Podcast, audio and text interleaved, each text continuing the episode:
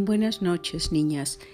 Estamos ya a mitad de camino de la cuaresma y en una cuaresma muy especial, una cuaresma que quizá hoy no nos damos tanta cuenta, pero que será una cuaresma que marcará nuestra vida. Hace unos días, entre los muchos memes y mensajes que se han recibido en estos días, me llegó uno de Europa que decía, a nuestros abuelos les pidieron ir a la guerra. A nosotros solamente nos están pidiendo quedarnos en casa. Hagámoslo. Y creo que la época que estamos viviendo, hasta cierto punto en algunas cosas, se puede parecer a una guerra, en el hecho de que no podemos salir libremente a donde queramos, cuando queramos y con quien queramos, sino que tenemos que estar casi casi escondidos en nuestras casas, en el hecho de que se está dando ya desabasto de algunas cosas, chistosamente de papel de baño, y que quizás si esto dura mucho, pues se va a empezar a dar desabasto en más cosas. Y además, otra cosa que yo creo que nunca hubiéramos pensado que podría darse, hasta las iglesias mismas se están cerrando.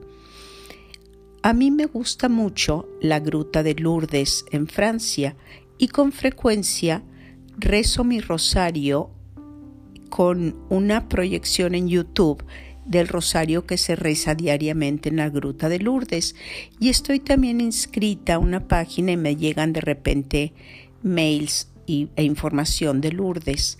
Me impresionó mucho que antier me llegó un mail diciendo que se cierra el santuario por primera vez en su historia. No se puede ir a la gruta, no se puede ir a la basílica, no se puede ir a nada. Y en muchos lugares estamos viendo el mismo fenómeno, que se cierran las iglesias por ser lugares que congregan demasiada gente o que se dejan abiertos pero solamente para la oración privada. Y esto me ha hecho pensar mucho en el Evangelio de este domingo pasado. Me imagino que no recordarán, pero fue el encuentro de Jesús con la mujer samaritana junto al pozo de Jacob, una mujer pecadora que por lo tanto iba a sacar agua del pozo a la mitad del día cuando nadie más iba, porque todo mundo evitaba el calor de la mitad del día en una zona desértica en ese momento la mujer va a sacar el agua y Jesús, cansado del camino y de haber estado enseñando y predicando, se acerca también al pozo y le pide de beber a la mujer samaritana. A ella le llama mucho la atención que un hombre le dirija la palabra, porque en esa época no se hacía. Obviamente era un desconocido, por lo tanto no sabía qué tipo de vida llevaba ella.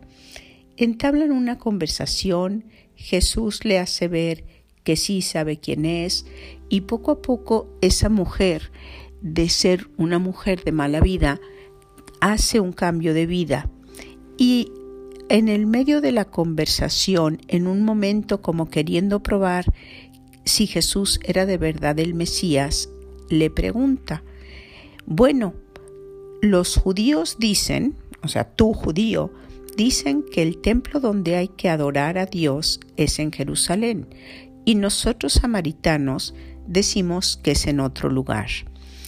Y Jesús les responde algo que yo siento que se adapta mucho a lo que estamos viviendo. Dice, días vendrán en que ni en este monte ni en Jerusalén se adorará a Dios, sino que quien de verdad le adore, le adorará en espíritu y en verdad. Y siento que estamos viviendo unos días de ese estilo. No es en una iglesia ni en la otra, no es con un padre ni con el otro. Quizá no podremos ir a misa en los siguientes domingos. Quizá pasará bastante tiempo sin que podamos recibir la comunión.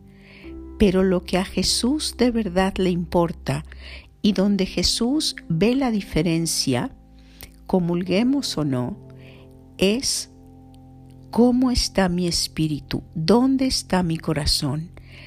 amo a Jesús en espíritu y en verdad. Lo estoy llamando ahorita, en esta circunstancia concreta, en lo profundo de mi corazón.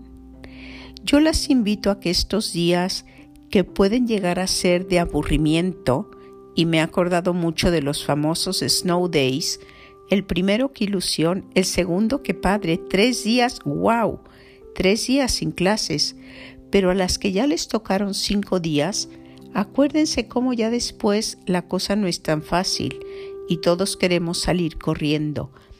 Pero ahí yo aprovecharlo para entrar en mí, para encontrarme con ese Jesús que llevo dentro, o ese Jesús al que quizá he perdido un poco, pero que está ahí. Está ahí otra vez tocando mi puerta diciéndome, quizás estás sin amigas ahorita, quizá no tienes tu vida social, quizá todas tus actividades están muertas, pero aquí estoy yo, tu mejor amigo, en lo más profundo de tu alma, esperando que vuelvas a encontrarte conmigo. Tratemos de volver a entrar y llegar a esa experiencia de Dios que un día tuvimos. Aprovechemos estos días para de verdad intentar estar cerca de Él, acordarnos de Él, pensar en Él, de darnos un tiempo cada día para rezar, solas o en familia, rezar por las personas que están muriendo solos, por los enfermos, por todos los doctores y enfermeros y enfermeras que están dando su vida día a día ahí junto al peligro para intentar salvar a la gente.